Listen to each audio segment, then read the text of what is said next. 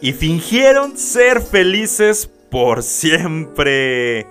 Oye, este tema realmente me lo han pedido mucho porque es lo contrario a esa promesa que todo el tiempo estamos buscando, que tiene que ver con los cuentos de hadas, de fue muy difícil, fue muy difícil, estuvo muy cabrón, se puso complicado, pero después estuvo muy bueno y ¿qué creen? El amor triunfó al final y fueron felices por siempre.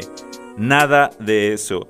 Y es que, en serio, nosotros debemos comprometer nuestra felicidad a una construcción de día a día.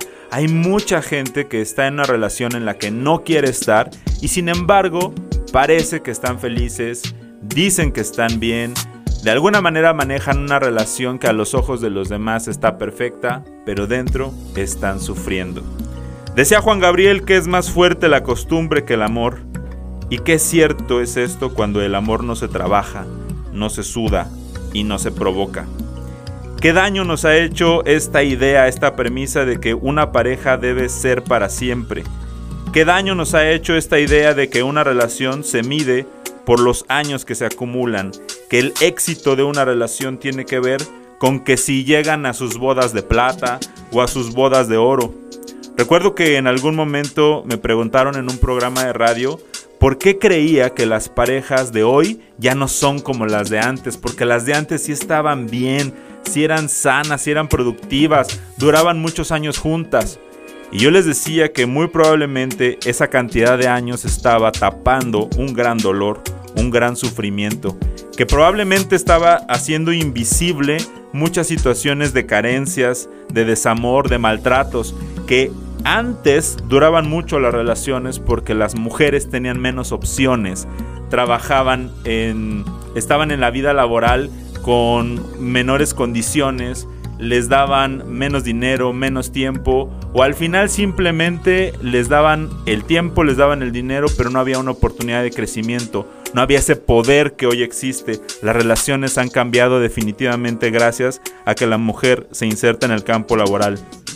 Entonces, aunque la dinámica ha cambiado, aunque hoy hay personas que no están dispuestas a seguir soportando una relación en la que no se sienten bien, aún el miedo a la separación, la costumbre o una sensación de si yo no soy feliz, tú tampoco, porque e, esto es bien gracioso. Hay muchas personas que no se separan de su esposo o de su esposa porque dicen, ah, Sí, claro, te voy a dejar que te vayas a hacer feliz con aquella o que te vayas a hacer feliz con aquel. Nada, aquí te quedas. Hicimos un compromiso y simplemente no te vas a ir. Entonces todas estas razones definitivamente han contaminado una relación que puede ser positiva. Nos han nublado de la opción de que tengamos una relación en plenitud y que simplemente nos tengamos que aguantar y entonces fingir ser felices por siempre. Entonces, Primera recomendación para no fingir que eres feliz por siempre. Y esto es así. Abandona este miedo a no querer lastimar al otro y que por eso te vas a aguantar en la relación. Esto se justifica mucho. Es que no lo quiero lastimar. Es que es un buen padre. Es que es una buena madre. Es que es alguien que es una buena persona. ¡Ojo! El hecho de que tengas en tu relación a una buena persona no significa necesariamente que es una buena pareja. ¡Ojo!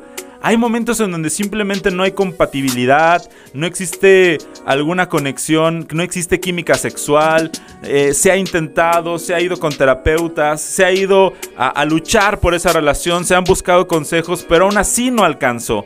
Entonces, hay que abandonar ese miedo a lastimar al otro, porque si bien es cierto que le puede doler que lo dejemos, si bien es cierto que puede lastimarlo mucho que esa relación termine, nunca se va a comparar ese daño con el daño que le puedes causar a largo plazo. Más vale sufrir un ratito en la vida que toda la vida un ratito. Segunda recomendación, nada de que es que me quedo con él por mis hijos. Me quedo con ella por mis hijos. Claro, lo hago por ellos. No. Esta idea de yo no me separo por ellos es ponerlos a tus hijos en una condición de ser los culpables de tu infelicidad. Porque tarde o temprano, si tú te estás aguantando por ellos, se los vas a cobrar. No hay manera de que esto simplemente se quede en un bueno, me sacrifiqué y entonces no quiero obtener algo a cambio de ese sacrificio. Para nada. Tus hijos no deben ser la condición por la cual tú te pongas en una situación que no quieres estar. En el amor no hay sacrificios, hay dedicación, hay trabajo, hay mucho esfuerzo para que el amor perdure, pero no hay sacrificios y mucho menos aquí debes incluir a tus hijos, porque entonces les vas a decir algo como esto. Tu felicidad y tu individualidad solo duran hasta que te hasta que te vuelvas padre o hasta que te vuelvas madre. Porque, ¿qué crees, mijito? Si eres papá, ya te chingaste. Ya no hay manera de que puedas ver por ti. En ese momento tienes que renunciar a tu vida y dedicarte solo a tu hijo. ¿Sabes qué, mijita? Si eres mamá, en ese momento tienes que renunciar a tu vida y ya solo es tu vida para tu hijo o para tu hija. Jamás. Ese no es el mensaje que les queremos mandar. Y finalmente, tercera recomendación de vez en cuando, de verdad, hay que hacerle...